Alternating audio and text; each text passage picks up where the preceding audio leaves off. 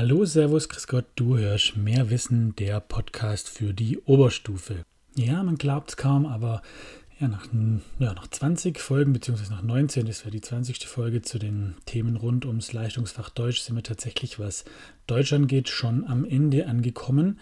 Aber das ist, oder soll es natürlich nicht gewesen sein, es werden noch weitere Folgen kommen zu anderen Themen, zu anderen Fächern, aber dazu in einer anderen Folge mehr. Heute soll es um die textgebundene Erörterung gehen. Das letzte Thema, also Aufgabe 3b. Und die heißt so schön Analyse und Erörterung eines pragmatischen Textes, Schwerpunkt Analyse oder Schwerpunkt Erörterung. Da werde ich auch noch drauf eingehen, weil das ist tatsächlich ganz arg wichtig, wo denn jetzt nun der Schwerpunkt hier gelegt wird. Aber wir nennen es einfach textgebundene Erörterung, weil ja, nichts anderes ist es letztlich. Was ist eine textgebundene, textgebundene Erörterung? Zunächst einmal, was ist eine Erörterung? Ich denke, das sollte klar sein. Das habe ich auch schon beim literarischen Erörtern gesagt. Ist einfach eine Art ja, kritische Auseinandersetzung zu einem bestimmten Thema oder zu einer These und äh, Ihr kennt das Ganze bestimmt aus Klasse 8 eben. Man führt dann Argumente an, was spricht für, was spricht dagegen. Da gibt es die Ping-Pong-Methode, also Pro-Kontra-Argument, das abwechselnd äh, dargelegt wird und das Sandur-Prinzip. Man macht zuerst alle äh, starken Argumente der Gegenseite, wird dann immer schwächer, leitet dann über und wird dann hinten raus, äh, bringt die stärkeren Argumente der Fürseite, wenn man jetzt zum Beispiel, ähm, ja, für eine bestimmte Sache wäre. Und man hat, weil es eine textgebundene textgebundene Erörterung ist, einen Text. Darum geht es, den sollte man sich natürlich genauer anschauen. Der Text stellt meistens eine Meinung zu irgendeinem Thema dar und äh, das heißt, man sollte sich erstmal mit dem Thema wieder auseinandersetzen, eine eigene Position zum Thema haben. Und man muss sich aber auch mit der Meinung zum Thema des Textes auseinandersetzen. Und da ist einfach eine Analyse der Argumentation vom Verfasser, also vom Text wichtig. Und dieses Zusammenspiel, eben die Analyse der Argumentation des Textes und die eigene Position zum Thema, ähm, das ist die textgebundene Erörterung. Wir haben Text, wir haben Erörterung, textgebundene Erörterung. Und da ist einfach ganz arg wichtig, ähm, ja, wie bei allem, sich erstmal vielleicht selber Gedanken zu dem Thema zu machen und erstmal wieder eigene Gedanken rauszuschreiben. Aber ich gehe schon wieder zu sehr ins Detail rein und dazu nachher auch nochmal mehr. Wichtig ist, durch die Aufgabenstellung wird der Fokus gelegt müsst ihr euch entweder mehr auf die Analyse der Argumentation ähm, konzentrieren, also euch eher mit dem Text kritisch auseinandersetzen, oder liegt der Schwerpunkt eher darauf, ähm, dass ihr euch erörternd mit dem Thema auseinandersetzen müsst. Das wird vorgegeben. Die Aufgabenstellung ist zweiteilig und da wird es genau gesagt, was ihr zu tun habt. Das heißt, wenn man es konkret darstellen möchte, dann wird sowas heißen wie analysiere den Text, arbeite die Argumentation der Autorin heraus, gehe auch auf die sprachliche Gestaltung ein und so weiter. Und dann im zweiten Teil setzt sich kritisch mit der Argumentation der Autorin auseinander, jetzt als Beispiel. Und dann steht als Beisatz, der Schwerpunkt liegt auf der ersten Teilaufgabe oder eben der Schwerpunkt liegt auf der zweiten Teilaufgabe. Auch hier ist es wirklich wichtig, die Aufgabenstellung richtig zu lesen. Also was wird von einem verlangt? Wo liegt denn der Schwerpunkt? Liegt der auf der Analyse des Textes und der Meinung des ähm, Autors oder der Autorin oder liegt der eher auf der Erörterung mit, das heißt mit der eigenen Auseinandersetzung mit dem Thema?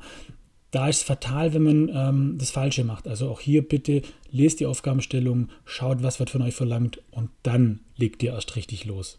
Und auch hier ist natürlich wichtig, eure eigene Meinung einzubauen und auch eure eigene Position. Es wird ein Thema sein, das sind zumindest meistens Themen, die auch wieder aus eurer Lebenswelt äh, sind. Und meistens sind es dann eben Texte von Personen geschrieben, die ähm, meistens keinen Anteil an dieser Lebenswelt haben, aber denken, sie wissen was drüber. Und da kann man sich sehr gut kritisch mit auseinandersetzen. Allgemein sagt man eben, das ist ein Sachtext, den ihr dort kriegt, der kommt entweder aus, äh, aus Zeitschriften oder aus Zeitungen kann aber auch irgendein wissenschaftlicher, philosophischer oder essayistischer ähm, ja, Text sein. Und äh, meistens sind es Themenbereiche wie Kunst, Theater, Literatur, Kommunikation, Sprache, Medien, Lesen und Texte, die einfach gerade irgendwelche gesellschaftlichen Probleme oder ethische Fragestellungen äh, aufgreifen, die gerade irgendwie äh, wichtig sind. Ihr müsst immer dran denken, das Abi von euch wurde letztes Jahr konzipiert, also ähm, erstellt. Und deswegen kann natürlich nicht sein, dass Themen dran kommen, die gerade aktuell sind. Aber nichtsdestotrotz könnt ihr auf aktuelle Gegebenheiten dann verweisen. Wenn jetzt letztes Jahr kam Corona gerade auf, vielleicht haben die das schon ins Abi mit eingebaut und dann könnt ihr den aktuellen Stand natürlich mit einbeziehen. Also das ist natürlich äh, klug, das dann zu machen. Also ein bisschen Allgemeinbildung sollte man hier mitbringen. Deswegen ähm, ist ja die Aufgabenart, die sich immer früher Schüler genommen haben, die er dachte, ich komme easy durchs, äh, oder ich mit wenig Aufbereitung durchs Abi. Ähm, Es geht theoretisch, aber es kann auch nach hinten losgehen, weil man sollte schon ein bisschen allgemein äh, ja, Wissen mitbringen, was das Ganze angeht. Okay, das heißt, ihr habt einen Text, mit dem müsst ihr euch auseinandersetzen.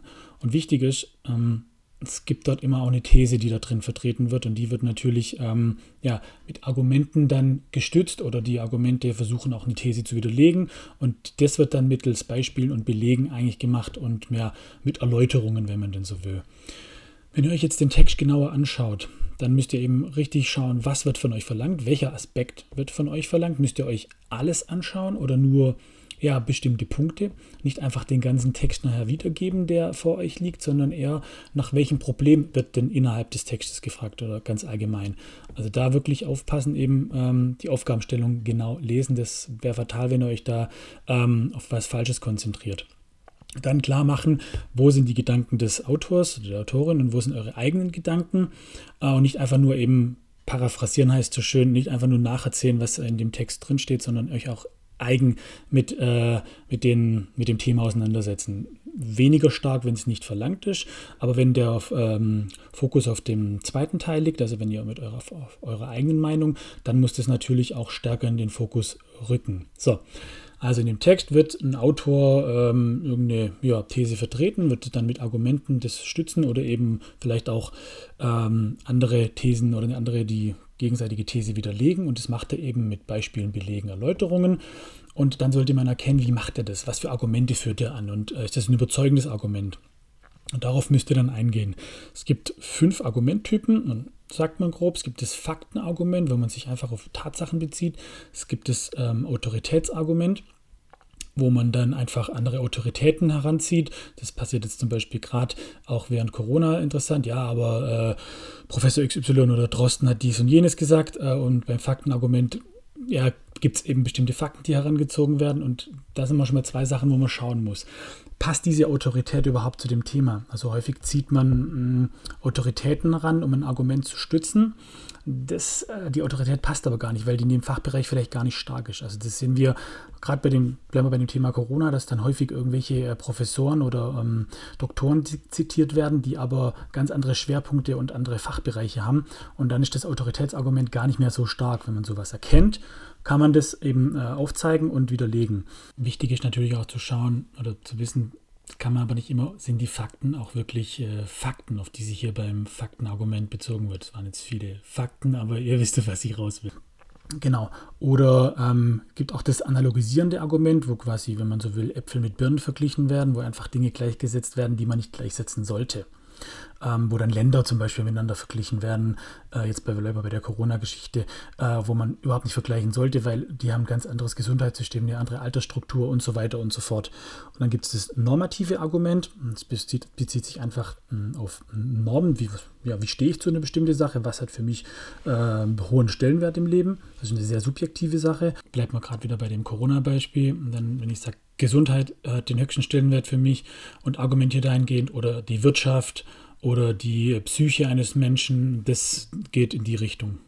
Und es gibt das indirekte Argument. Da mache ich was, ich sage was über einen anderen. Ich lobe zum Beispiel äh, als bei, bleib, bleib, nicht bleibt mal. Kommen wir zu der Präsidentschaftsgeschichte in den USA.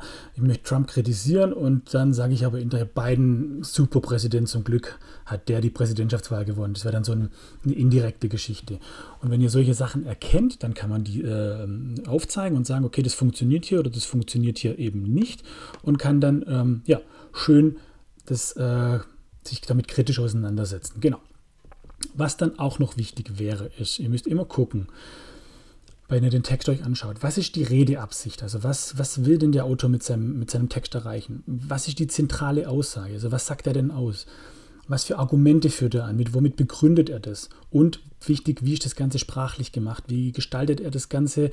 Wie will er seine Absicht erreichen? Macht er das irgendwie ironisch, polemisch oder äh, ja, was auch wichtig ist, häufig klingt es sehr geschwollen, dann, dann sind es irgendwelche Leute, die eben ein paar Jahre auf dem Buckel haben und dann meinen, oh, die Jugend. Und wenn man sowas sieht, dann kann man das rausarbeiten und wenn man das dann noch eben sinnvoll verknüpft mit, mit den Argumenten und sagt, auf was das Ganze rauslaufen soll, dann ist es genau da, äh, wo ihr hin sollt.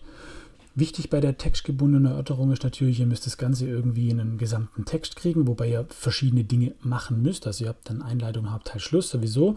Das heißt, ihr führt zum Thema hin. Und dann ist aber wichtig, der Hauptteil ist dann eigentlich zweiteilig. Im einen Teil müsst ihr euch mit dem, mit dem Text auseinandersetzen und im zweiten Teil kommt eure eigene Meinung zum Tragen. Und am Schluss beendet ihr das Ganze dann mehr oder weniger. Und da ist einfach wichtig zu gucken, wo muss ich äh, meinen Fokus drauf legen. Also ein Drittel, zwei Drittel, wenn man so will liegt der Fokus auf dem Text, dann konzentriere ich mich zwei Drittel auf den Text und die Argumente und die These des Autors und setze mich damit auseinander und bewerte das dann mehr oder weniger. Und wenn der Fokus aber auf dem Thema selber liegt, ähm, dann sollte ich da zwei Drittel quasi äh, meiner Seitenanzahl in Anführungszeichen, Schüler wollen immer dessen Seitenzahlen äh, hören, darauf konzentrieren. Dann muss ich einfach gucken, okay, was bringe ich denn für Argumente an, äh, um mich damit irgendwie kritisch auseinanderzusetzen. Was, was sind meine Argumente, die ich anführe?